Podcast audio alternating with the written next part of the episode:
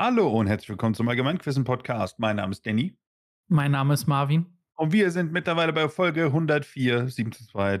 Alles, was ihr bereits kennt oder nicht kennt, dann herzlich willkommen zu äh, diesem wunderbaren kleinen Podcast, wo wir uns Quizfragen stellen und auch nicht nur die abarbeiten, sondern drüber reden. Und über diesen Fakt haben wir auch lange nicht mehr geredet. Dementsprechend äh, muss ich noch eine kleine Korrektur anbringen, die ich leider letzte Woche vergessen habe. Ähm, ich packe die auf jeden Fall nochmal in die Folgenbeschreibung. Ich hatte eine Frage gestellt ähm, über Hurt, den Song Hurt. Aber der ist nicht von Johnny Cash, wie die Antwortmöglichkeiten das gegeben haben. Oder eher gesagt, meine Frage war, wer sang das? Ja, das ist richtig mit Johnny Cash, aber dieser Song ist von Nine Inch Nails. Wollte ich an der Stelle nur kurz nochmal klarstellen. Ich packe es aber nochmal in die Beschreibung. Ähm, danke für den Hinweis. Und äh, dann hört ihr jetzt die Regeln ganz normal. Hallo und herzlich willkommen beim 7 zu 2 Quiz. Hier sind die Regeln. Jeder hat sieben selbsterdachte Fragen vorbereitet. Diese werden abwechselnd gestellt. Wenn die Frage direkt richtig beantwortet wird, bekommt man zwei Punkte. Falls man die Frage nicht offen beantworten kann, werden vier Antwortmöglichkeiten gegeben. Wird die richtige Antwort gewählt, gibt es nur noch einen Punkt. Nachdem alle Fragen beantwortet wurden, gewinnt die Person mit den meisten Punkten. Falls es zu einem Unentschieden kommt, wird eine geheime Schätzfrage gestellt. Wer näher an der Lösung dran ist, hat final gewonnen. So, dann habt ihr jetzt die Regeln gehört und dann starten wir mit der heutigen Folge. Und es tut mir ein bisschen leid, Danny. Ich wollte heute was ausprobieren. Es ist Klausurenzeit. Und ähm, mein Fragebogen besteht jetzt fast nur aus mein Uni-Zeug. Oh, Genau. Ähm, das ist richtig. Und mal schauen, ob du anhand der ersten Frage erkennst, worum es denn überhaupt geht. 30-jähriger Krieg, Bauernkrieg. Pax sit Christiana, der Friede sei christlich. Das sind die ersten Worte eines großen Friedensschlusses, der im Jahr 1648 in den Städten Münster und Osnabrück geschlossen wurde und heute besser als der Westfälische Frieden bekannt ist. Welcher Krieg wurde durch diesen Frieden beendet? Der Westfälische Frieden? Keine Ahnung. Hast du mal gesagt? Bauernkrieg. 30-jähriger Krieg. Ich bleib dabei. Ach mal, wenn ich mir mal eine Sache merken würde, die du mir erklärst, wäre ich echt viel schlauer. Hm. Ja, ne? Ist ja noch Anfang, ne? Ich sag Bauernkrieg. Nein, es, es war Das, bestimmt. das, Ist falsch. Ist der das 30-jährige war leider falsch. Es ist der 30-jährige Du verarschst mich jetzt. Nee. Mann! Vor allem, Das ich bin voll nah dran 30-jährige mit meinem begrenzten Wissen. Das kann doch nicht wahr sein. Du hast dich leider falsch entschieden, weil ich öfter über den Bauernkrieg wahrscheinlich rede. Aber ich hatte gerade eine Vorlesung über den 30-jährigen Krieg und ich versuche heute einmal in dieser Folge einmal eine Geschichte dieses Krieges so zu erzählen, nicht anhand, was es wo passiert war, bla bla bla, sondern zu verstehen, wie es überhaupt zu dieser vielleicht größten Katastrophe ähm, im Reich vor dem Ersten Weltkrieg kommen konnte. Und genau das versuche ich heute. Und das war die erste Frage dazu, zur Einführung. Kacke. Aber ich war nah dran. Also die Props warst nah dran. war Bauern deine Antwortmöglichkeiten. Nein. Ach, scheiße, da habe ich alles verspielt. Ja, hast du tatsächlich. Es waren 9, 7 und 100-jähriger Krieg. Habe ich gerade bei der Punktetabelle sehe, heute gibt es keine Punkte, sondern Hacksemmel und ich habe einfach zwei Hacksemmel verschenkt. Scheiße. Hm. Ähm, aber ich glaube, die nächsten zwei Hacksemmel wirst du nicht verschenken. Weil ich glaube, ich habe mir eben gerade ein Eigentor geschossen. Du wirst jetzt auch wissen, warum. Ah, nee. Tatsächlich doch nicht. Umpa, lumpa, dumpedi, dumm. Aus welchem Buch, schrägstrich Film, stammen die Umpa Lumpas? Äh, Charlie und die Schokoladenfabrik. Richtig! Nee, du hast es Charlie. nicht vermasselt, wir haben es nur Nee. beide gesungen. Ja, ich dachte kurz, ich, meine Frage wäre, dass ich nach Umpa Lumpas gefragt habe. Und ich dachte mir so, fuck. Warum Mhm, habe ich das mhm. jetzt? Der Ohrwurm hat einfach, vor allem das ist ja zweimal passiert, der Ohrwurm. Ich konnte es nicht kontrollieren. So schlimm ist das. ja, aber das ist äh, äh, das gute Charlie und die Schokoladenfabrik, der jetzt ja übrigens eine Neuauflage bekommen hat namens Wonka mit äh, Timothy Ch Chalamet, der Typ, der auch in Dune mitspielt. Äh, sehr cooler Schauspieler auf jeden Fall. Und ähm, also, ich, Charlie und die Schokoladenfabrik, hast du dir mal eigentlich darüber Gedanken gemacht, dass es gar kein Kinderfilm ist? Hm, nicht so wirklich. Ich habe den einmal gesehen. Das Da ist kommen bisschen. Kinder Wieso? in 'ne Fabrik und viele von den Kindern verrecken halt einfach im Buch. Ach so. Die fallen da in Schokolade, denen passieren absolut schreckliche Dinge und der Charlie läuft da in der Gegend rum und am Ende erbt er das ganze Ding. Und Willy Wonka ist absolut strange. Und genauso wie diese Oompa Loompas, das ist doch eigentlich so 'ne Folterfabrik mit Süßigkeiten. Und, äh, warum das Buch auch sehr in der Kritik steht, ist Klischees. Der fette deutsche Junge namens Augustus Glubsch, weil Mhm. zur deutschen Kultur fett sein gehört und Schokolade essen. So was zum Der ist doch Beispiel. auch bei Simpsons so, oder? Ist das Ja. oder ist das 'n Schweizer? Ich meine, Ich das ist glaube ne, Deutscher, ich ne? meine, das ist 'n Deutscher. Ich glaube es auch. Jag mich nicht, ich bin voll mit Schoki. Ja, äh, der der wird auch Bavarian Beefsteak genannt, der von der Augustus Glubsch. Bavarian Oh Gott. Beefsteak ist auch echt ist schon ziemlich witzig. Okay.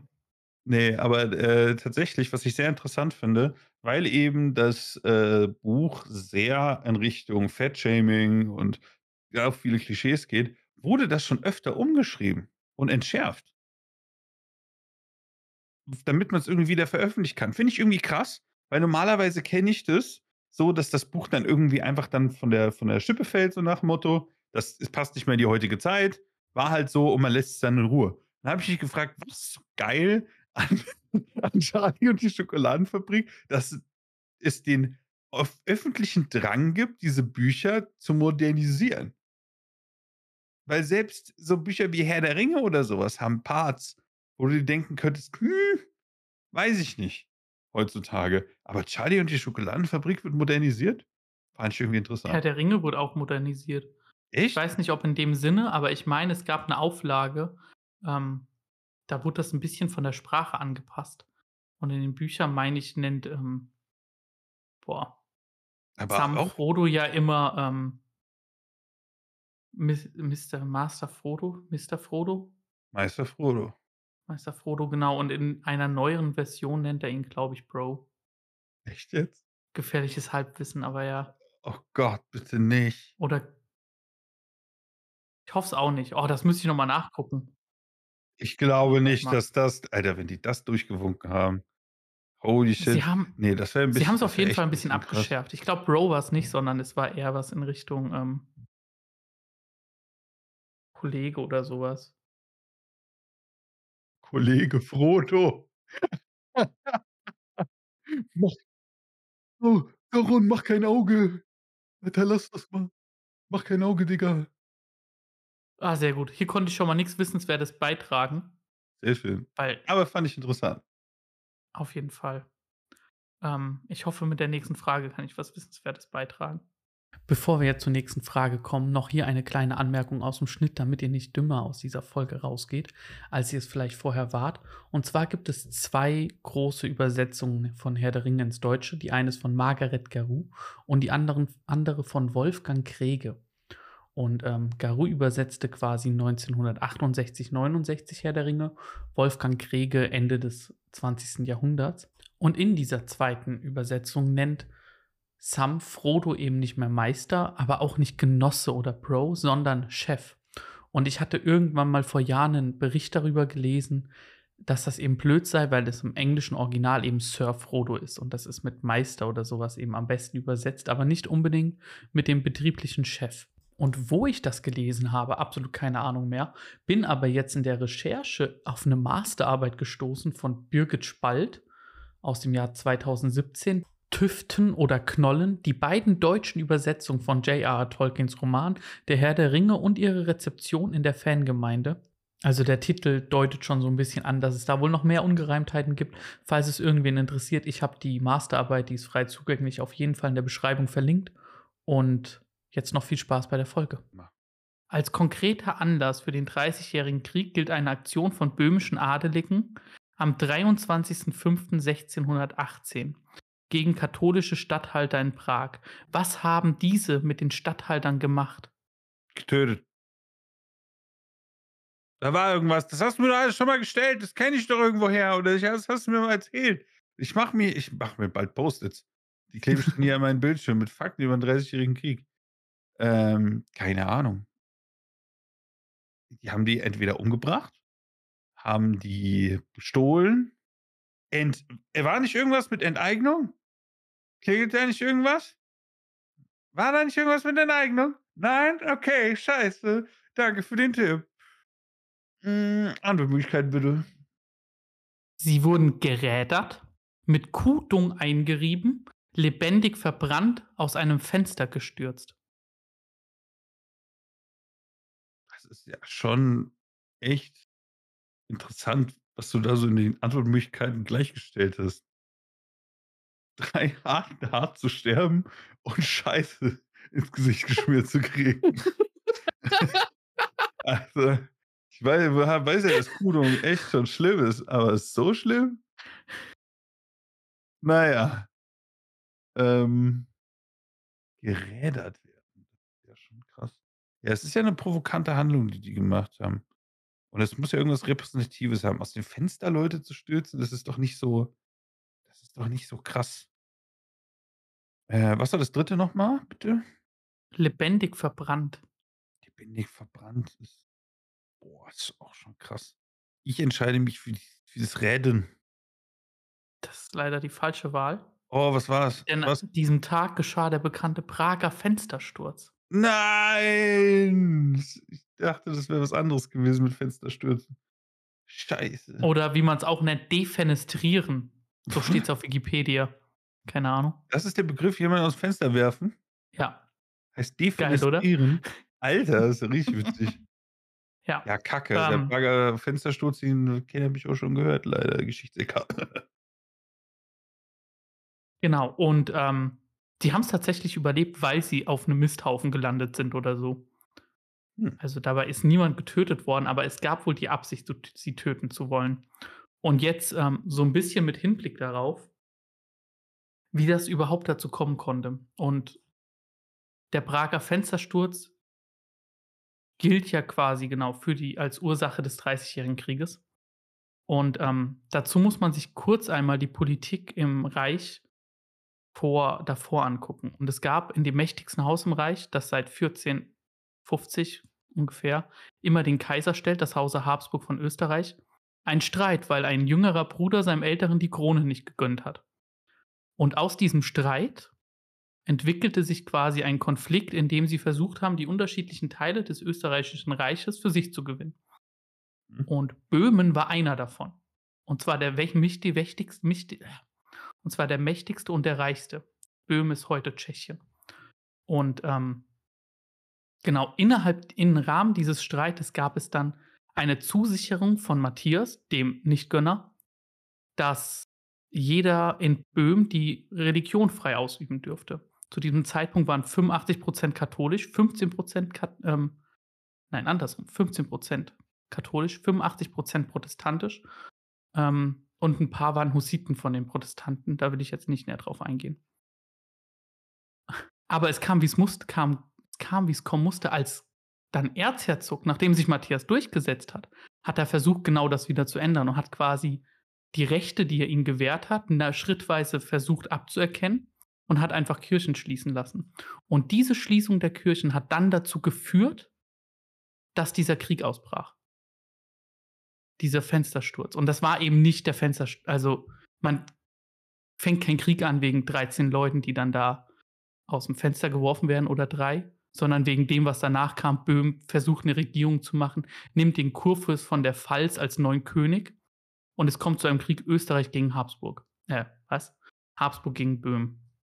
Hm, Und genau. krass. Also war das alles sehr religiös motiviert. Ja, wir können die Zeit kaum ohne Konfession betrachten, aber wenn wir den Dreißigjährigen Krieg weitergucken, sehen wir, wie oft sich doch die Realität von dem, was man quasi religiös motiviert, unterscheidet. Und die Menschen hatten damals eben auch politische Interessen. Und es, wenn das reichste und mächtigste Gebiet eines Fürstentums dann eben aufbegehrt, dann lässt man das nicht geschehen. Ne? Mhm. Ja, krass. Weißt du, wie viele Opfer der Dreißigjährige Krieg hatte? Nein, ich kann dir aber sagen, dass es in einigen Gebieten des Reiches 60 Prozent weniger Bevölkerung gab danach. Nein. Ach du Scheiße. Äh, mir war nicht so bewusst, äh, dass das so ist. Und jetzt verstehe ich auch noch mal näher deine, Sa äh, deine Formulierung mit die oder einer der schlimmsten Konflikte oder der schlimmste Konflikt vor dem Ersten Weltkrieg. Mhm. Ja, ist ein bisschen reißerisch, ne? aber kann man definitiv Argumente für finden. Würde ich näher später drauf eingehen. Gib mir Hm. gerne deine nächste Frage. Äh, gerne, gerne. Äh, kommen wir mal wieder zu einem lockereren Thema. Ähm, und ich weiß gar nicht, ich habe noch so viel heute für dich. Ähm, habe wieder ein bisschen Musik, ein bisschen Film und mal, ich habe so lange keine Filmfragen mehr gestellt. Dann kommt, dann kommt die jetzt direkt. Kam nicht gerade eine? Oh, stimmt. Aber es war eigentlich hauptsächlich die Buchfrage. Okay, genau nimmt. okay, Ich habe okay. nur Film noch so ein bisschen mitgenommen. Ja, wir müssen da auch ein bisschen ähm, gnädiger sein, weil Buchfragen kommen nicht so oft. Deswegen, das war definitiv Ja, das war eine definitiv. Buchfrage. Auf jeden Fall. Auf jeden Fall. Mads Mikkelsen hat ihn in der Serie verkörpert. Anthony Hopkins im Film. Welchen Charakter haben beide Schauspieler schon gespielt? Also ich werde mich bei, ich fühle mich bei der Frage so, warte. Nee, das weiß ich. Scheiße. Anthony Hopkins hat ihn im Film gespielt. Und Genau. irgendein Typ in der Serie. Ja. Ja, okay, das ist Hannibal Lecter. Ist das deine Antwort? Ja. Richtig! Stark, sehr schön. Oh Mann, ich wollte mich gerade beschweren, dass ich doch keine Ahnung habe. Scheiße. Und dann hast du gemerkt, dass du nachdenken kannst. ja. Nee, aber ist absolut richtig. Also, ähm, erstens auch fantastische Bücher. Ähm, aber diesmal geht es ja nicht um die Bücher. Äh, Roter Dr- Drache habe ich geliebt. Also, was fand ich war ein richtig cooles Buch. Und ja, Anthony Hopkins im äh, Das Schweigen der Lämmer spielt der Hannibal Lecter und in der Serie eben Mads Mikkelsen, der auch zum Beispiel, falls ihr ihn nicht kennt, Grindelwald im neuesten Film von Fantastische Tierwesen gespielt hat. Davor war es Johnny Depp. Ähm, oder für die Leute, die äh, hier Videospiel spielen, in Death Stranding hat er den einen Antagonisten Cliff Unger gespielt. Sehr, sehr cool. Sehr, sehr schöne Rolle. Ähm, und auch sehr, sehr cooler Schauspieler. Der genau dieses merkwürdige, brutale eben von dem guten Hannibal Lecter, von diesem sehr kalten und sehr reservierten Doktor, der so viel Kalkül hat, eben gut rüberbringt. Schon Mhm. spannend. Ich mochte den eigentlich. Ist die Serie gut? Also ich kenne den nur aus dem Film, ne? Auch die Serie ist cool. Auf jeden Fall. Okay. Ich habe sie, ich habe nur die erste Staffel gesehen, aber ist cool. Hat mir Spaß gemacht. Und ähm, Das was ich das natürlich, ich, ich mochte vor allem, äh, falls du nicht kennst, du Roter Drache? Roter Drache ist ja äh, die Vorgeschichte dazu und da ist eben der, ach, wie heißt denn der? Der Kommissar Patient bei Hannibal. Der ist ja eigentlich der ist ja eigentlich Psychologe oder Psychiater. Und da ist eben der, äh, der Patient. Und es geht um viele Fälle und er spricht auch mit dem über die Fälle und alles drum und dran. Und irgendwann, natürlich, jetzt kommt hier ein kleiner Spoiler am Rande, findet er heraus, dass eben sein Psychiater eben der Mörder ist. Da interessant die Geschichte zwischen den beiden. Ja. Ich, ich weiß gar nicht, ob das ein roter Drache war. Ist schon alles so lange her, ist mir auch egal. Ich finde das richtig spannend. gönnt euch die Filme, gönnt euch die Bücher. Roter Drache ist richtig abgefahren. Was ist Ja. Roter Drache? Das ist die Vorgeschichte. Das ist Okay, ein gut. Teil von der Hannibal-Serie. Das heißt, Aber äh, Roter Ist Drache. das verfilmt? Nee, das ist ein Buch. Ich glaube nicht, Okay, dass es okay. einen Film dazu gibt. Aber alles total cool. Ich weiß, war jetzt ein bisschen wirrwarr. Guckt euch an. Ich wollte irgendwie nicht spoilern und habe deswegen ein bisschen Quark gelabert. Hm. Falls ihr es nicht kennt, gönnt euch den Scheiß. Es ist ein bisschen creepy, ein bisschen abgefuckt, aber lohnt sich. Sehr gut. Ähm, apropos Vorgeschichte. Und zwar, du hattest ja schon erkannt, es geht, ging offenbar sehr um Konfession. Und ähm, deswegen bezieht sich meine nächste Frage eben auch darüber. Konflikte über die Konfession im Reich gab es eigentlich seit Beginn der Reformation. Wenn ich vom Reich rede, dann immer Heiliges Römisches Reich deutscher Nation. Ähm, doch durch einen bekannten Religionsfrieden aus dem Jahr 1555 wurde versucht, diese, ähm, diese Konflikte beizulegen. In welcher bayerischen Stadt, die auch gleichzeitig die älteste Stadt Deutschlands ist, wurde dieser beschlossen? Ich habe dich, glaube ich, man hat ja jetzt das Stadt Deutschlands gefragt und du nix. Erste Folge. Echt? Scheiße. Ich weiß es nicht mehr, was es war. Kacke.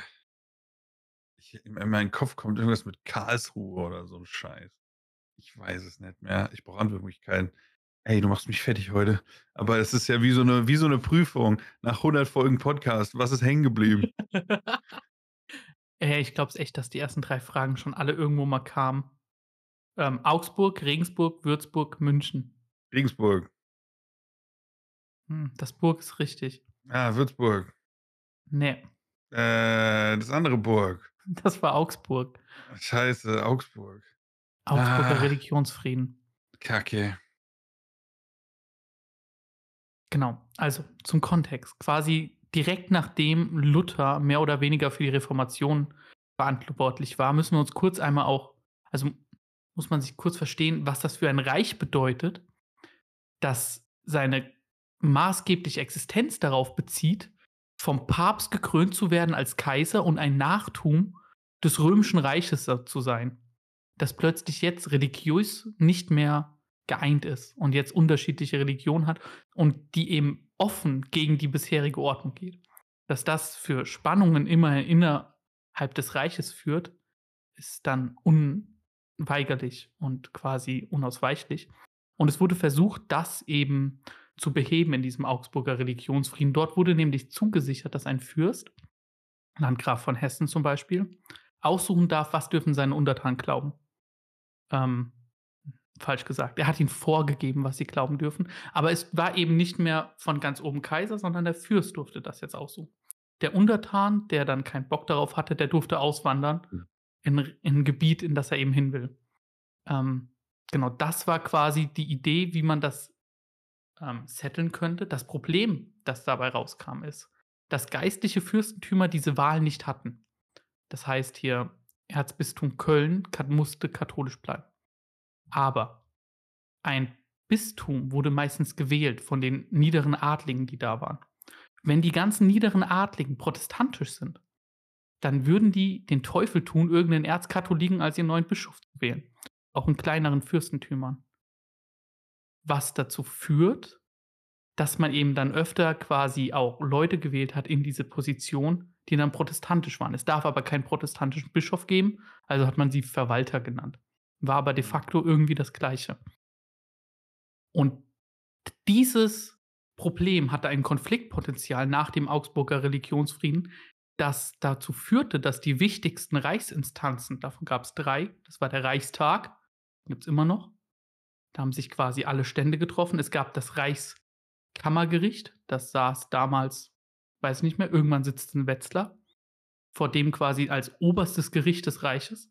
Und ähm, die Reichskreise, das sind quasi die heutigen Bundesländer, mehr oder weniger. Hm. Und die sind alle daran gescheitert, diesen Konflikt zu lösen. Und das merkt man an vielen Beispielen, die ich jetzt nicht nennen will. Aber wir sehen, wie dieser Religionsfrieden es das nicht geschafft hat, das zu lösen und dann dazu geführt hat, dass es quasi zu Beginn des Dreißigjährigen Krieges keine Möglichkeit in Instanz in dem Reich gab, einen Konflikt anders zu lösen als mit Waffen. Weil die ganzen Regeln eben, naja, und die ganzen Instanzen und Regeln eben sich selber abgeschafft hatten. Mhm. Genau. Hier irgendwas vergessen? Nee. Krass. Was ich ja immer noch irgendwie verrückt finde, weil das eben ein sehr komplexer und langfristiger Konflikt ist, dass viele Menschen halt wirklich in diesen Konflikt reingeboren wurden und bis schon 30 theoretisch, wenn du geboren wirst, wenn der Krieg anfängt, ist der Krieg gerade erst vorbei. Wenn du 28 bist Und wir sind ja gerade im Alter. Stell dir mal vor, wir hätten schon seitdem wir es existieren, gäbe es Krieg. Und ein Konflikt, den du, mit dem du aufwachst, du wirst das hat natürlich auch von verschiedenen Seiten oder von einer Seite total beeinflusst. Und das überhaupt einzuordnen, ist, glaube ich, unfassbar schwer. Und da erstmal rauszukommen, vor allem wenn du dann schon so alt bist. Mhm. Ich glaube, das ist fast unmöglich, ne?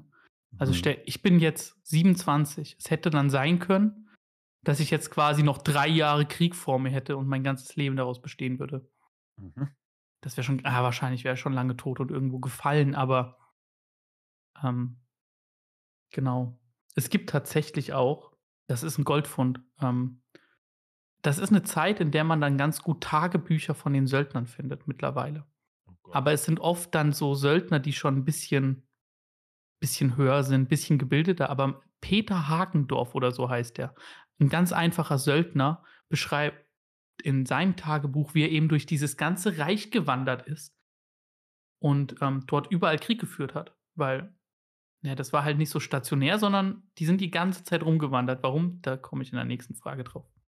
Hm. Aber das sind interessante Blicke in so Alltagsgeschichten, die ich auch sehr, sehr cool finde. Auf jeden Fall. Genau. War eine ganz andere Lebensweise, wenn du so lange damit aufwächst.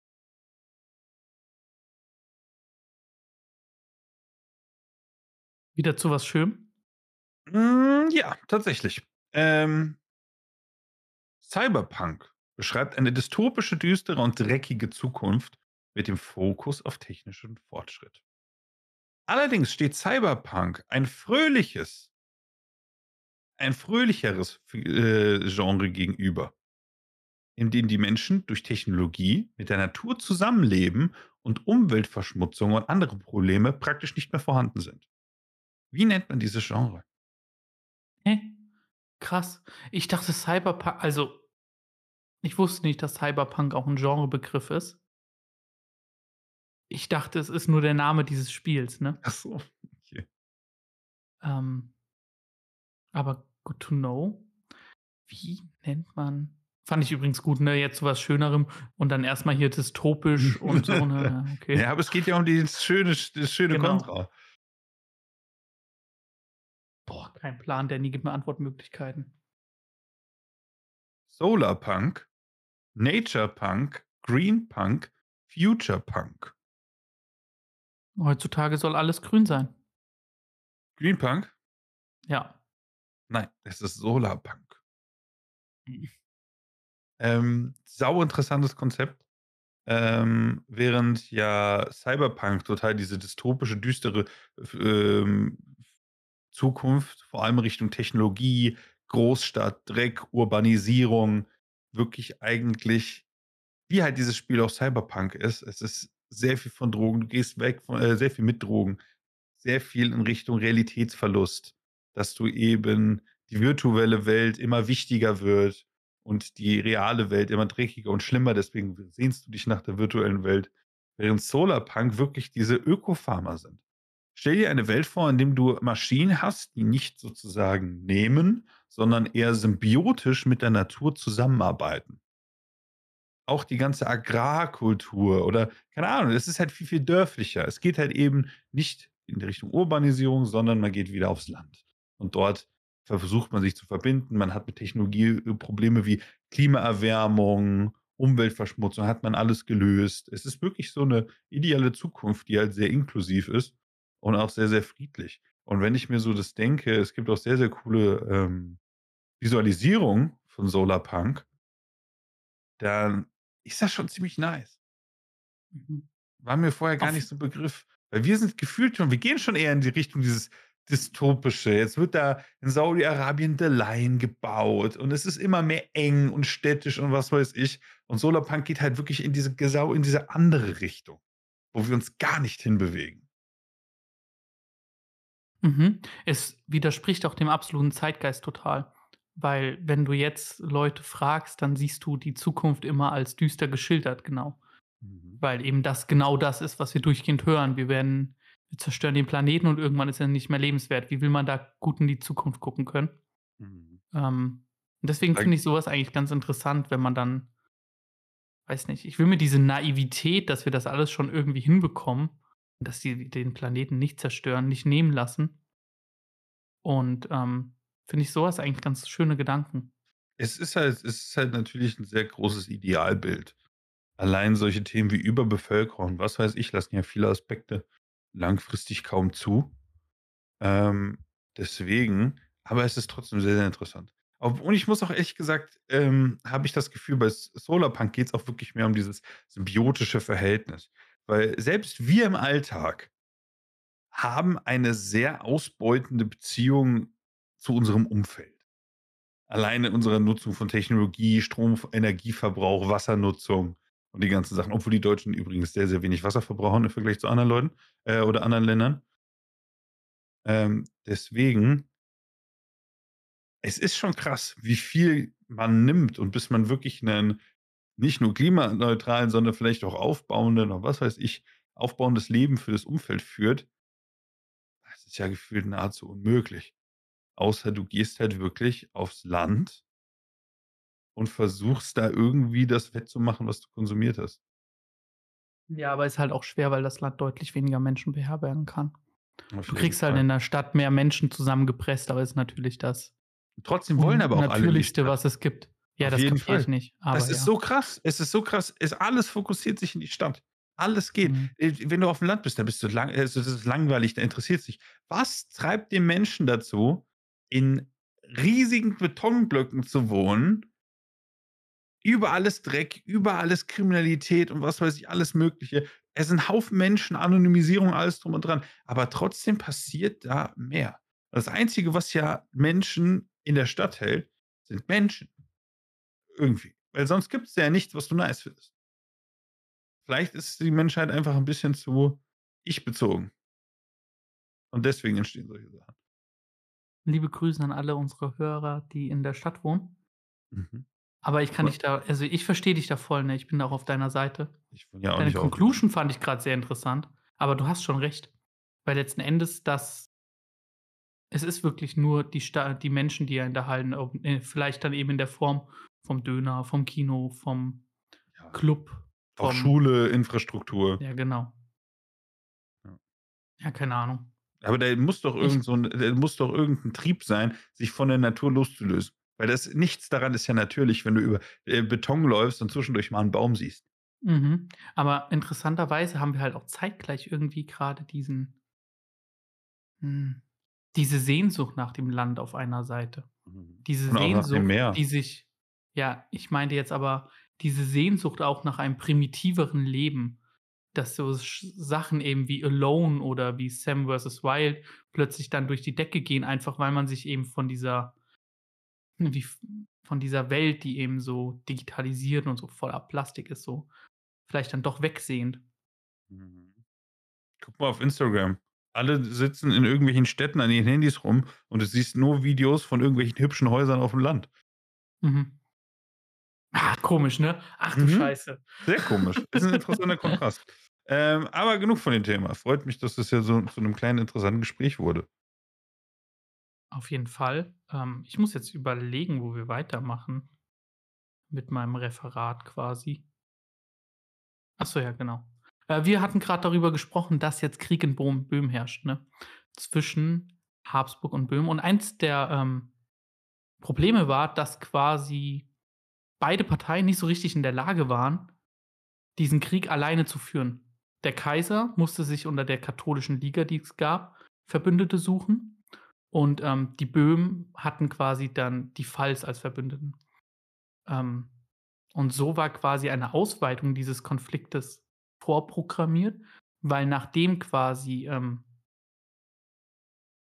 Böhmen der Krieg in Böhmen vorbei war, fand der Krieg in Norddeutschland eben statt durch die Verbindung mit Pfalz und Niedersachsen. Nachdem der zuerst in Böhmen stattfindende Krieg sich auch im Norden des Reiches ausbreitete, schritt auch Dänemark auf der Seite Niedersachsens in den Krieg gegen den Kaiser und die Truppen der katholischen Liga ein. Welcher Albrecht von bietet in diesem Moment dem Kaiser an, ihm ein Heer aus eigener Tasche vorzulegen? Es gibt auch ein Lied von D'Artagnan zu diesem Typen. Hey. D'Artagnan. D'Artagnan ist doch der der 4. Mustik Musketier. Ja, es ist auch 'ne deutsche Band.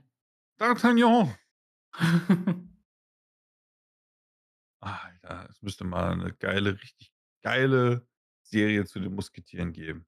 So schön aus der Zeit, geilen Charakteren, fände ich richtig Mhm. nice.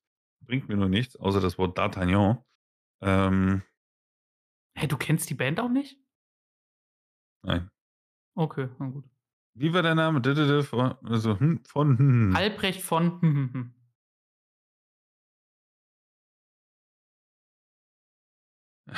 Im Moment ist in meinem Gehirn einfach nur Beton.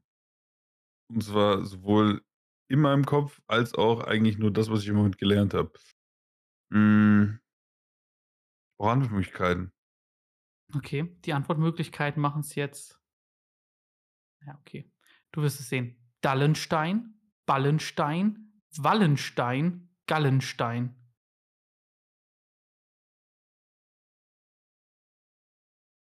Gallenstein? Nochmal. Dallenstein, Ballenstein, Wallenstein, Gallenstein. Ich weiß es nicht. Das zündet nichts. Check ich irgendwas nicht? Warte. Ich sag ich sag Ballen Ballenstein. Der erste Buchstabe war verstuckt. Ähm, ich bin mir auch unsicher. Komm, ich gehe auf das, was ich als allererst ich sag Gallenstein. Ach, geh doch auf das, was du gerade gesagt hast. Ich war mir noch nicht Wallenstein. sicher. Wallenstein. Ich habe auch Du Wallenstein hattest gesagt. Wallenstein gesagt, ne? Ne, ja, ich habe Wallenstein gesagt, ja. Nachdem du Gallenstein gesagt hattest. Ja, auf jeden Fall. Hä, nein, also jetzt mal ehrlich. Also du hattest zuerst Gallenstein reingerufen, dann Ja. hattest du aber irgendwas geflüstert, was ich nicht verstanden hatte. Ja, Was war das? Wallenstein. Ballenstein. Ja. Okay, deswegen hatte ich nachgefragt. Nee, die richtige Antwort ist Albrecht von Wallenstein. Der große Feldherr des Kaisers in diesem Krieg. Und ähm, was der quasi gemacht hat, ist, er hat dem Kaiser angeboten, ich stelle dir ein Heer zusammen. Ähm, wir kriegen das hin, weil der Kaiser hochverschuldet war. Und ähm, Geht einfach hin. hat qua- Klopf mir auf die Schulter. Wir kriegen das hin. wir kriegen das hin, so ungefähr. Und ähm, er hat es auf eine Weise gemacht, die eigentlich illegal ist. Und zwar hatte das Reich, ein, das Reich eine Methode, Krieg zu führen, entwickelt, eben in diesen Söldnerheeren. Also, okay, grundlegend. Die Armeen bestanden damals nur aus Söldnern, aus bezahlten Soldaten und es dauerte echt nicht lang, so ein Ding anzuwerben, wenn du genug Geld hattest. Albrecht hat das gemacht, aber hat quasi dann mit Brandschatzung und mit Kontribution dieses Heer finanziert. Also er ist in Ländereien, äh, in Fürstentümer, hat mit der Armee agiert und hat quasi dann dazu das Land, das gerade besetzt ist, aufgefordert, für die Armee zu bezahlen. Eben durch hohe Steuereintreibung und sowas. Und das nennen wir dann Quartiers- oder Kontributionskrieg und genau das war eigentlich verboten laut Reichsrecht. Aber nachdem Wallenstein das eingeführt hat und innerhalb von zwei oder naja, von ein paar Jahren es geschafft hat, von einer Armee von 25.000 Mann auf eine Armee von 100.000 Mann zu kommen, hat sich dieses Militärwesen für den 30-jährigen Krieg komplett durchgesetzt. Und das ist mit einer der Gründe, wieso dieser Krieg darauf ausgelegt war, dass die die ganze Zeit rumgerannt sind, weil die halt, wenn die ein Land ausgesaugt hatten, die dem erstmal wieder ein bisschen Zeit geben mussten, zu regenerieren und das nächste Land ausbeuten, um eben diese unend um eben diese riesigen Mengen an Soldaten irgendwie finanzieren zu können. Und ähm, Wallenstein schaffte es dann, quasi Dänemark in dem Krieg zu besiegen und ähm, schaffte, wurde dann quasi als Gegenleistung, weil der Kaiser das absolut nicht bezahlen konnte, hat er Mecklenburg bekommen und hatte so eine Grenze an der Nordseeküste, was Hm. noch später relevant wird. Aber du willst mir gerade sagen, dass im Prinzip der 30-jährige Krieg hauptsächlich aus Söldnerkriegen bestand? Fast nur. Wer waren denn so Söldner? Waren das so auch einfache Leute oder waren das hauptsächlich wirklich Soldaten? Hm. Also, ähm, das war eine sehr, sehr große Wirtschaft zu dieser Zeit. Und es, die Antwort darauf ist beides. Irgendwie. Ähm, es gab zu der Zeit ähm, in Südeuropa und insbesondere in Spanien, den Niederlanden, sehr, sehr oft Krieg. so oft, dass da ständig Söldner waren, die dann eben sehr, sehr gute, ausgebildete Soldaten waren und echt beliebt waren, irgendwo hin zu vermieten. Und dann eben ja halt für jeden einfachen Mann war es eben möglich, sich an so Organisierer zu wenden, die dich dann an Söldnerleute, äh, die dich dann weiter vermieten. Mhm. Das sind aber, also eine Ausbildung hatten die nicht organisiert bekommen, ne? Und die mussten auch ihre Sachen erstmal kaufen und dann abbezahlen. Krass.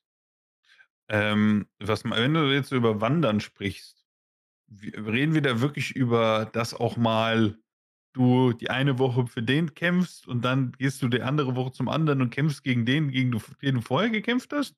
So nach dem Motto wandern? Oder war man da schon eher auf einer Seite? Nein, bestbezahlter. Also jetzt innerhalb von Wochen, keine Ahnung, ich kenne da jetzt kein Beispiel. Aber ja, sei es denn auch Monate, reicht ja auch. Genau.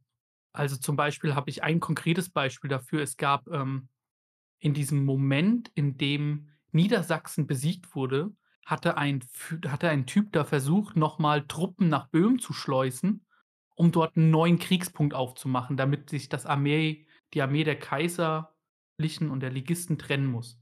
In diesem Moment schafft es Wallenstein, diese Armee zu stellen und 1500 Soldaten wechseln die Seite, weil er mehr bezahlt.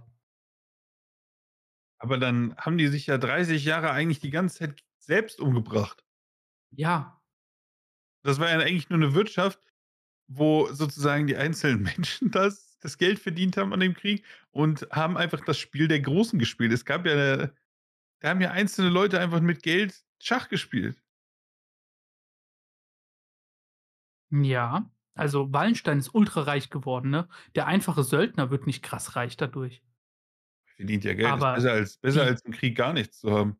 Genau, aber der Kriegsunternehmer oder so, das sind sehr, sehr reiche Menschen zu dieser Zeit geworden. Mhm. Und das ist auch ein Begriff, der da immer wieder fällt, weil man eben von Kriegsunternehmern sprechen muss, weil dieser Krieg dort eben massive wirtschaftliche Aspekte hatte. Das ist ja echt Wahnsinn. Da haben auch bestimmt Leute gerne nochmal Krieg angeheizt. Ja, klar. Wenn, ähm, das ist ein, für diese ganze Zeit der Söldnerkriege ist das immer ein Problem, Frieden zu schließen, weil es eben die Söldnerführer, die dann doch auch echt sehr viel Macht hatten, die hatten da keinen Bock drauf. Mhm. Für, den, für die ist der Krieg der Wirtschaftsfaktor. Mhm. Mhm. Crazy. Sehr, sehr spannend. Warten wir mal auf deine nächste Ja. Frage, wo die Geschichte weitergeht. Ähm, deswegen kommen wir zu meiner. Musik und das Beste, die Nudel. Ach so. Nudeln kannst du Ähm, machen warm. Nudeln machst du, kannst du machen kalt. Welches Thema willst du haben? ich habe nur oder Musik und Musik? Nudeln gehört, ne? Ach Ja. Musik oder Nudeln? Okay, ich hatte tatsächlich die Woche mit meiner Freundin so YouTube-Videos geguckt. Erkennst du den Song? Nicht von Worldwide Wohnzimmer, sondern von so anderen. Ganz deprimiertes Spiel gewesen für mich. Echt? Ja, ja. Dann äh, Mhm. werden jetzt Ich nehme die Musik. Leute, ja, da werden sich jetzt sehr viele Leute aufregen, wenn du die nicht weißt. Denn es dreht sich um die Beatles. Wie heißt das erste Album der Beatles? Marvin geht sich schon vergraben und zieht sein, sein, sein Plüsch, seine Plüschkapuze auf. Ähm, Antwortmöglichkeiten. Abbey Road, Please Please Me, Yellow Submarine oder Help. Fucking hell, das weiß ich, glaube ich. Na, okay, mal schauen. Ich gehe auf Abbey Road. Fuck, du weißt es nicht. Es ist Please Please Me. Warum heißt dieses Drecksinstitut in Frankfurt nicht nach dem ersten Album? Bei Scheiße. Abbey Road ist es mit dem Zebrastreifen. Berühmte Bild. Hm. Yellow Submarine, glaube ich, muss ich nicht viel sagen. Help habe ich eben gerade schon angedeutet. Aber das erste heißt Please Please Me. Tja, Marvin, ne? Ich war mir kurz echt sicher. Na gut. Naja. Aber es ist, weißt du, was schätzt du, wann es rauskam? Die Beatles sind ja jetzt schon ein Weilchen im Business gewesen. Oder vor einer Weile haben die angefangen. Hm, 1961. Oh, 63. Fuck. Damn. Nicht schlecht. Nicht schlecht. Ja, ne, das kriege ich jetzt wieder hin, wann die gelebt haben, aber. Kaum geht's wieder um Jahreszahlen, ne? Ist da irgendein Lied drauf, das jeder Dulli kennt? Also, ich. Ähm. Ehrlich gesagt, ich kann mit Beatles null was anfangen. Ähm, ich kann mal ein paar Titel vor ich lese mal die Titel vor, weil ich habe kenne, glaube ich, keinen. I saw her standing there. Nein, Chains? Please Please Me? Boys? Anna, Go to Him. Ich glaube, das kenne ich irgendwie. A Taste of Fun. Nein, okay. Okay, Ich kenne keins davon. Nein, das sind noch ich brauche jetzt nicht alle 14 vorlesen. Tja, Aber ich kann mit denen auch ehrlich gesagt nichts anfangen. die sind Banausen. Nicht so wirklich. Ja, bin, ja aber ich stehe da auch dazu, dass ich Musikbanause bin. Soll ich dir eine kleine Geschichte zu den Beatles erzählen? Gerne. Äh, ich war natürlich in meiner Bandphase, ich habe da Post-Hardcore gehört und so Indie und so bisschen auch, auch Jazz und so. Und ähm, von meiner ersten Freundin, da habe ich den Vater zum ersten Mal besucht. Und dann saßen wir da im Wohnzimmer. Ich glaube, ich hab, kann mich nicht mal an seine Stimme ge- äh, erinnern. So wenig hat er mit mir geredet. Und dann sitze ich da so und da liegt so eine Beatles-Platte. So alle, so gefühlt alle Platten so in so einer Box. Und ich so, ah, dein, dein Vater mag Beatles? Ich muss ehrlich sagen, ich mag die gar nicht. In dem Moment steht er so schräg hinter mir und guckt mich einfach nur so böse an. Und er war so ein übelster Beatles-Fan. Und das ist die einzige Erinnerung, die ich noch von dem Typen habe. Ich glaube, ich habe ihn danach nie wieder gesehen. Ja, okay, Danny, das war auf jeden Fall ein guter erster Eindruck. Mhm. Gut, dass es nicht deine aktuelle Freundin ist. Ich glaube, ich habe den in drei Monaten Beziehung einmal gesehen. Was? Einmal mit Beatles und danach nie wieder. Scheiß. So ist es. Aber ja, das ist auch ein anderes. Also, wir sind nicht mit denen aufgewachsen. Die Musik klingt irgendwie ein bisschen blechern, immer was früher aufgenommen wurde. Keine Ahnung, ob das irgendwie geil remastert wurde. Keine Ahnung. Da stand eben irgendwas von Beatles Remastered. Macht schon Sinn, ne? Ist immer noch eine der wahrscheinlich erfolgreichsten Bands überhaupt. Aber. Wieder zum Krieg. Ja.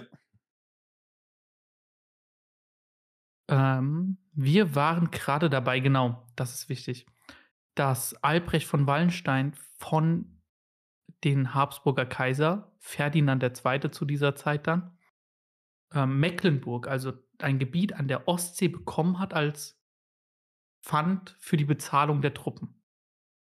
Und ähm, das hatte quasi zur Folge, dass ich dir erst die Frage stellen muss, bevor ich das beantworten darf, sonst kriegst du die Antwort. Was hat das wohl zur Folge? Der Tod von Gustav Adolf II. bei der Schlacht von Lützen im Jahr 1632 beendete den Siegeszug des Monarchen im Reich. Von welchem Land war dieser König? Haben wir übrigens mal einen Insta-Post zugemacht, ne? Also kein Druck. Echt? Mhm. Aber den hast du ja gemacht. Natürlich habe ich den gemacht. Das ist ein Geschichtspost, aber ja. Ist so trotzdem unsere Instagram-Seite. Fuck. Ich weiß, dass da Merkel drauf ist. Mm, Ich glaube, das ist der davor. Echt? Nein! Ich bin mir nicht ganz sicher. Scheiße. Ähm, okay. Ah, gut, Möglichkeiten. Ist es Polen, Spanien, Schweden oder Frankreich? Frankreich. Falsche Wahl. Polen. Falsche Wahl. Spanien. Falsche Wahl. Es gibt's doch nicht. Das letzte habe ich Da ist vergessen. echt der Wurm drin. Es ist Schweden. Nein. Gustav Adolf II. Ähm, erinnerst du dich an dieses krasse Schiff, das einfach gesunken ist, fünf Meter Ah, aus ja. dem Hafen raus? Ja. Das hat der bauen lassen. Hm. Ähm, genau. Das Problem ist jetzt, jetzt war plötzlich ein Vasall des Königs an äh, des Kaisers, mehr oder weniger, auch wenn der Kaiser ultra abhängig war von Wallenstein, weil er das ganze die ganze Armee finanziert, direkt an der Ostsee.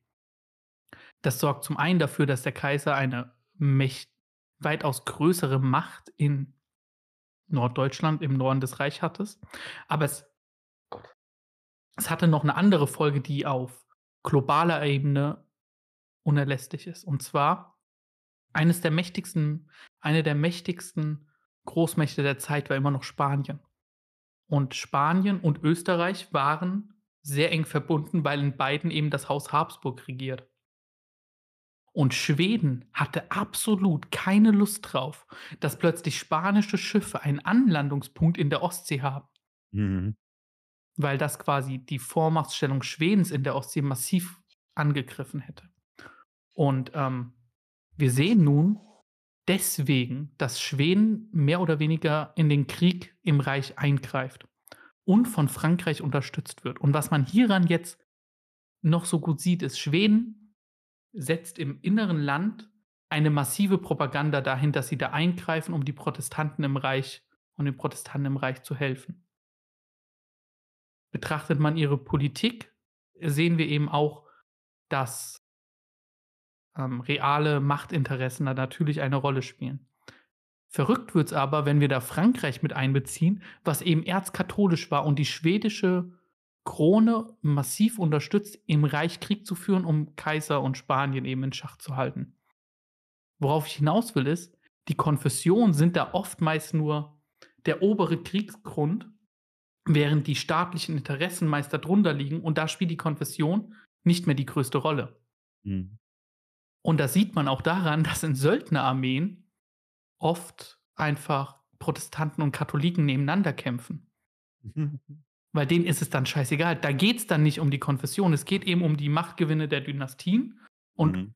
offiziell geht es eben schon irgendwo auch um die Konfession, weil sie das Reich hat zerbrechen lassen. Aber eben nicht nur. Das hat sich irgendwann so ein bisschen verselbstständigt. Ja, das ist das Schlimmste an diesem Krieg. Mal gucken. Ich glaube, das soll, ja, da gehen wir später drauf ein, ne? Ähm, wir haben ja schon ein bisschen Musik gemacht, aber äh, zum, zu Filmen gibt es die Oscars, zu Musik gibt es die Grammys. Und ich frage dich, dieser Künstler hat als erster viermal den Preis für das Album des Jahres verliehen bekommen. Wer ist gesucht? Dieses Jahr passiert. Also, oder Dieses Jahr. Vor einer Woche oder so. Okay. Er hat viermal Album des Jahres verliehen. Mhm. Komm.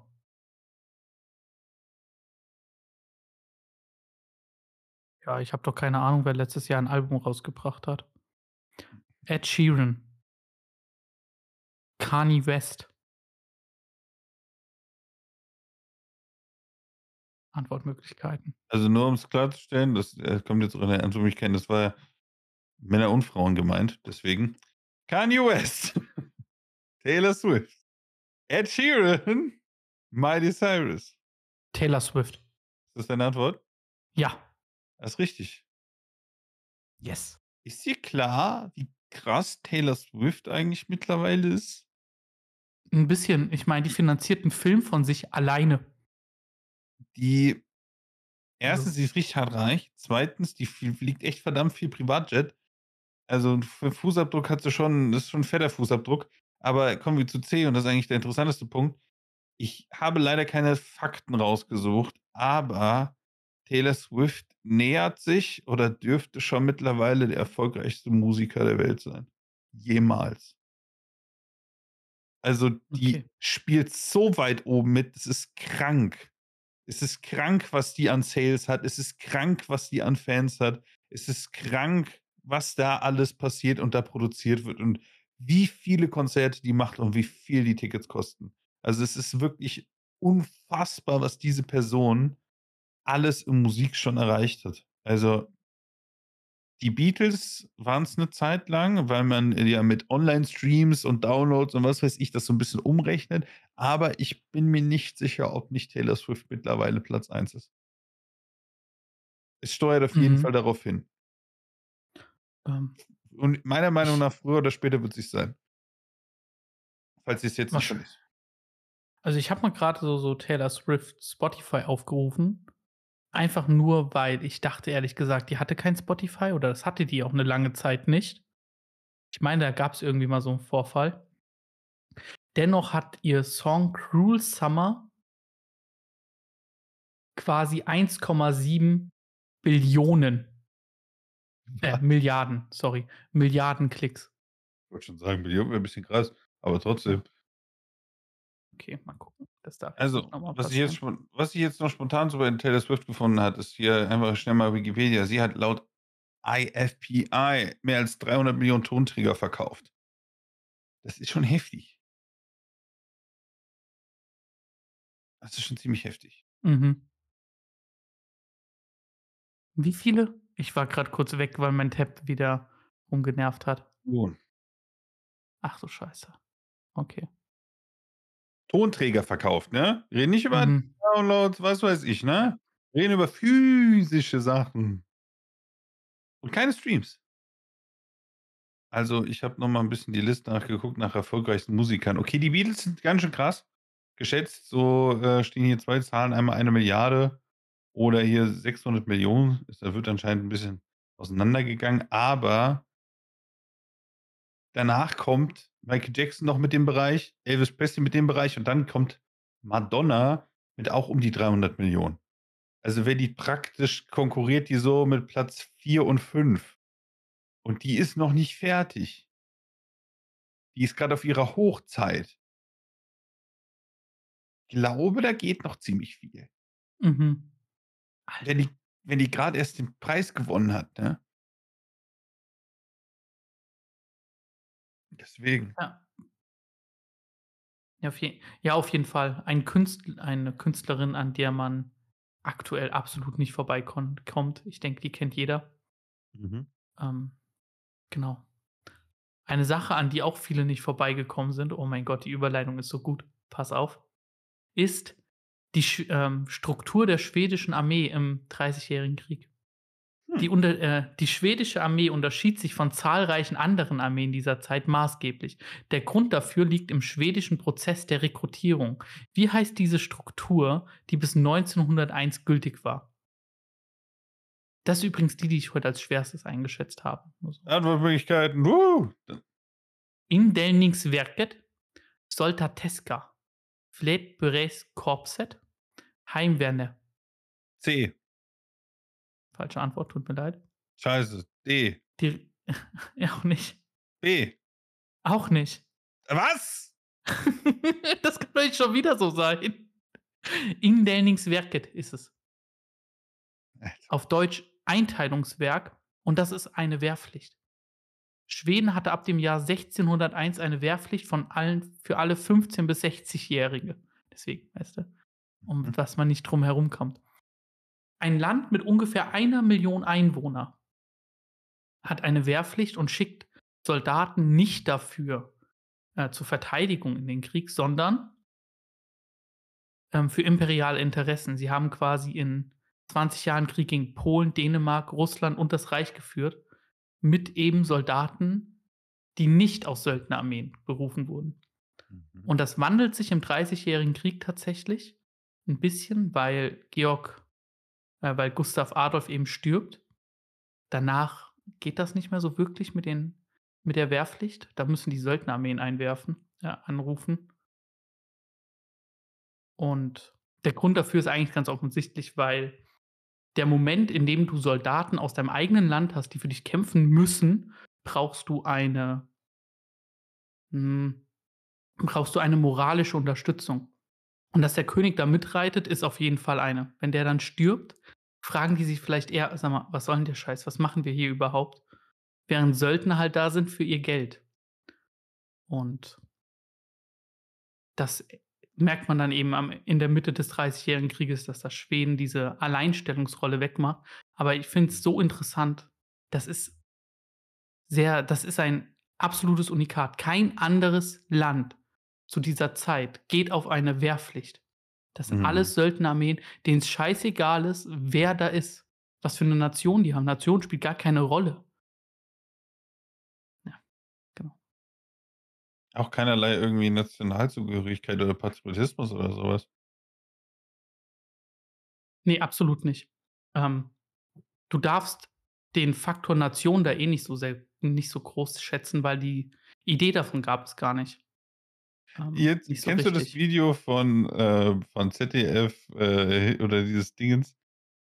Dieses Sketch History? Ich, Klar kenne ich Sketch History.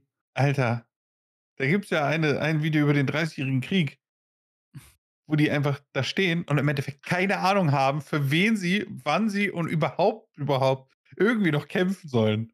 Mhm. Ja, ich kenne den, der ist gut. Das ist richtig gut. Vor allem dieses, das Beste ist so, ja, wer sind wir eigentlich nochmal? das finde ja. ich so geil. Ja. Und genau in diesem Söldnerarmee kann ich mir das sehr, sehr gut vorstellen, dass das gar nicht so weit weg ist, wenn die immer mal wieder rumgetauscht werden. Geil. Ja. Wir wären die und die. Ähm, naja. Deine vorletzte Frage, oder? Jawohl. Wie nennt man das italienische Nudelgericht, welches lediglich aus Guanciale, Ei, Pfeffer und Hartkäse besteht?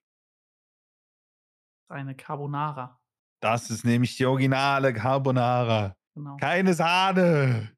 Aber es ist sau schwer, Guanciale zu holen. Guancia, Guan. Guanciale. Ja, das ist doch Schweinebacke oder so. Ja. Aber nur wirklich mit Guanciale und dann noch Aber ja, Hartkäse. Keine Sahne. Keine Sahne, nur Eigelb. Das musst du ja temperieren. Mhm. Hm, das mache ich regelmäßig, aber halt nie mit Guanciale, ne, sondern immer mit Pancetta. Das ist so italienischer, trocken gereifter Bauchspeck. Aber du machst auch ja. ohne Sahne? Ei? Ja, immer. Nice. Von wem habe ich mir das abgeguckt? Von irgendeinem so YouTube-Koch, so von Jamie Oliver, dieser Italiener.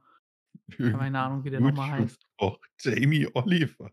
Das ist doch einer von früher aus dem Fernsehen. Ja, schon, aber. Es gibt so viele YouTube-Köche. Gennaro Contalto heißt der, den Sag ich meine. Mir gar nichts. Deine letzte Frage. Großes Finale deiner Geschichte. Ähm, Kennst du noch den Begriff Emser Depesche? Nein. Das war, dass ähm, Bismarck einen Schreiben des Hohenzoller-Erben so manipuliert hat, dass es quasi so ein Affront gegen Frankreich war, dass Frankreich den Krieg erklären musste. Vor deutsch-französischem Krieg. Die Emser Depesche des Dreißigjährigen Krieges, naja, zumindest ein wenig. Welchen Kurfürsten nahmen spanische Soldaten im Jahr 1635 in der Nacht vom 25. auf den 26. gefangen? Eine Möglichkeit. Sachsen, Brandenburg, Bayern, Trier. Komm, jetzt muss, jetzt muss sitzen. Also, aus Wissen, was existiert, weiß ich, dass es Brandenburg oder Trier ist. Und es ist Trier. Das ist richtig. Ah, ein Punkt. Uh. Ein. Kann man auch schwer zählen heutzutage Aber. Ich, ich, habe mein Schicksal abgewendet. du hast dein Schicksal abgewendet. In der letzten Chance. Weißt du, wer, weißt du, wer das nicht konnte? Die hm? arme Sau von Trier. Oh no. Ähm, zu dem Zeitpunkt, in dem quasi Schweden das Reich komplett überrannt hat, hatte Frankreich, der die, eig die, die eigentlich unterstützt haben, sich so gedacht, hm, so richtig geil finden wir das jetzt doch nicht. So eine konfessionelle Macht, die jetzt das Reich übernimmt, nicht so cool. In diesem Moment fängt Frankreich an, Schutzverträge mit einigen der Reichsfürsten zu machen und eben mit diesem Typen von Trier. Also so, wenn du angegriffen wirst, verteidigen wir dich, in dem Sinne. Ähm, die Spanier, die quasi die ganze Zeit Krieg mit den Niederlanden führen, dazu ist noch wichtig zu wissen, ein Teil der heutigen Niederlande war damals von Spanien besetzt. Und die haben quasi die ganze Zeit da Truppen gehabt, haben quasi, während sie Soldaten von Italien hoch in die Niederlande schicken, einfach diesen Trierer Bischof mitgenommen und gefangen mhm. gesetzt. Mhm. Und das hat Frankreich dazu gezwungen, Krieg zu erklären, weil sie hatten zwei Optionen.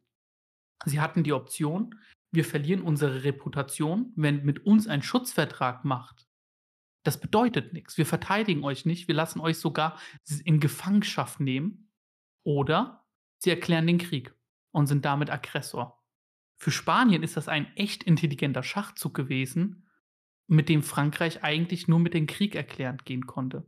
Und das war der Moment, in dem dieser Krieg, der in Europa eigentlich als bilateraler Krieg zwischen zwei innerhalb einer Dynastie mehr oder weniger geführt wird, innerhalb eines Erblandes, end, also endgültig eine globale Dimension erreicht hat, indem nämlich nun Frankreich nicht mehr unmittelbar irgendwie so unterstützt Schweden. Nein, es kam jetzt zu dem großen Krieg Spanien, Habsburg gegen äh, Spanien, Habsburg gegen Frankreich, Schweden.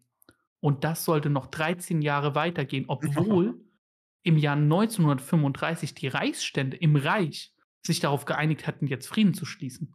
Aber es war nicht mehr möglich, weil dieser Konflikt eine globale Dimension erreicht hatte, dass man mit einem Frieden der Reichsstände und des Kaisers nicht weiterkommt.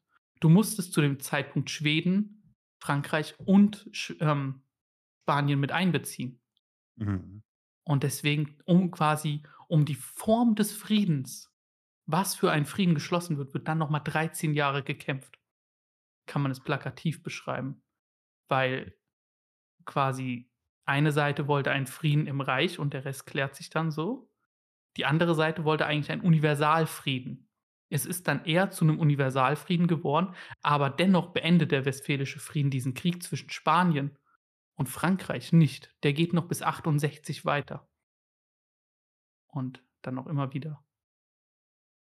Aber das ist das, was eben so wichtig ist. Es ist ein Krieg, der immer wieder bedingt, dass er von weitergeht und der sich immer weiter ähm, ausweitet. Über 30 Jahre. Ja, gut. 15, ne? Ja. Man vergisst, wie viel die Leute sich im Vergleich zu heutzutage in Europa aufs Maul gehauen haben. Mhm. Es ist echt Wahnsinn. Ach du Scheiße, von immer noch die 60% bleiben mir noch in meinem Kopf. Mhm. In, in Schweden übrigens auch, ne? Da waren ganze Teile einfach entvölkert, weil die ganzen Männer waren halt weg und kämpften, ne? Krass. Ach du ich Scheiße. Meine auch, ich meine, da gab es eine Gemeinde, aufgezeigt in einer Studie, 75% Verlust an Männern oder so. Scheiße. Und es kam halt auch echt kaum wie jemand zurück. Ja. Hm. Hast du eine gute Laune-Frage zum Schluss, Danny? Ach, natürlich. Wir führen ja nicht mehr so richtig Krieg, aber Sport. Sport ist auch Krieg.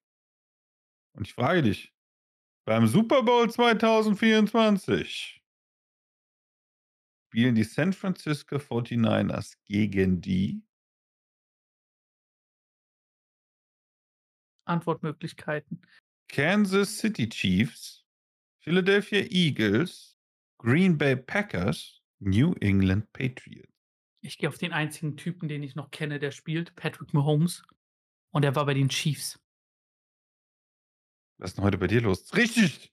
Yes! Es sind die Chiefs! Super Bowl, immer eine sehr spannende Sache. Halftime-Show, alles drum und dran. Äh, spektakulär. Ich muss leider arbeiten. Ich finde es aber auch interessant. Das ist das Erste, was du dann sagst. Ja, Super Bowl immer spannend. Halftime-Show. Mhm. Ja, das ist ja das, was äh, sehr interessiert, wenn du kein Fan bist. Und die ja, genau. Werbung. Genau. Mhm. Äh, die einzige Werbung, die irgendwie spannender ist als das Spiel an sich. Für mich zumindest. Weil ich es mir alleine angucken würde äh, weil ich kein Football-Fan bin. Aber trotzdem, der Super Bowl gehört dazu. Äh, einer meiner besten Freunde ist ja auch aktuell, der ist ja halber Amerikaner und er macht gerade aktuell ein Auslandssemester in Amerika und ist zur Zeit des Super Bowls in Amerika. Wird bestimmt richtig crazy bei dir. Glaube ich. Ist bestimmt eine verrückte Zeit. Hm. Ähm, aber tatsächlich, ich habe den ein, zwei Mal geguckt, ne, aber so richtig gecatcht hat es mich auch nicht. Aber als ich geguckt habe, war dieser Patrick Mahomes oder so gerade der neue Newcomer, über den jeder geredet hat. Keine Ahnung, ob er jetzt hier also ähm, der Beste ist oder sowas. Kein Plan, aber den kenne ich also halt noch. Wegen ihm und noch einem Kumpel habe ich äh, einmal Super Bowl geguckt oder ich habe öfter Super Bowl geguckt, aber das eine Mal ist mir in Erinnerung geblieben. Da haben wir das Spiel geguckt von den Patriots wo die irgendwie mit 21 Punkte Rückstand noch gewonnen haben. Mhm. was ja historisch war. Und die beiden waren Patriots-Fans und irgendwann steht so, keine Ahnung, Herrn 20 zu irgendwie 2 oder so. Und die sitzen schon mega deprimiert auf der Couch. Der andere Kumpel, den es so halb interessiert, der geht schon schlafen, weil sich, äh, sich denkt, äh, das Spiel ist eh gelaufen.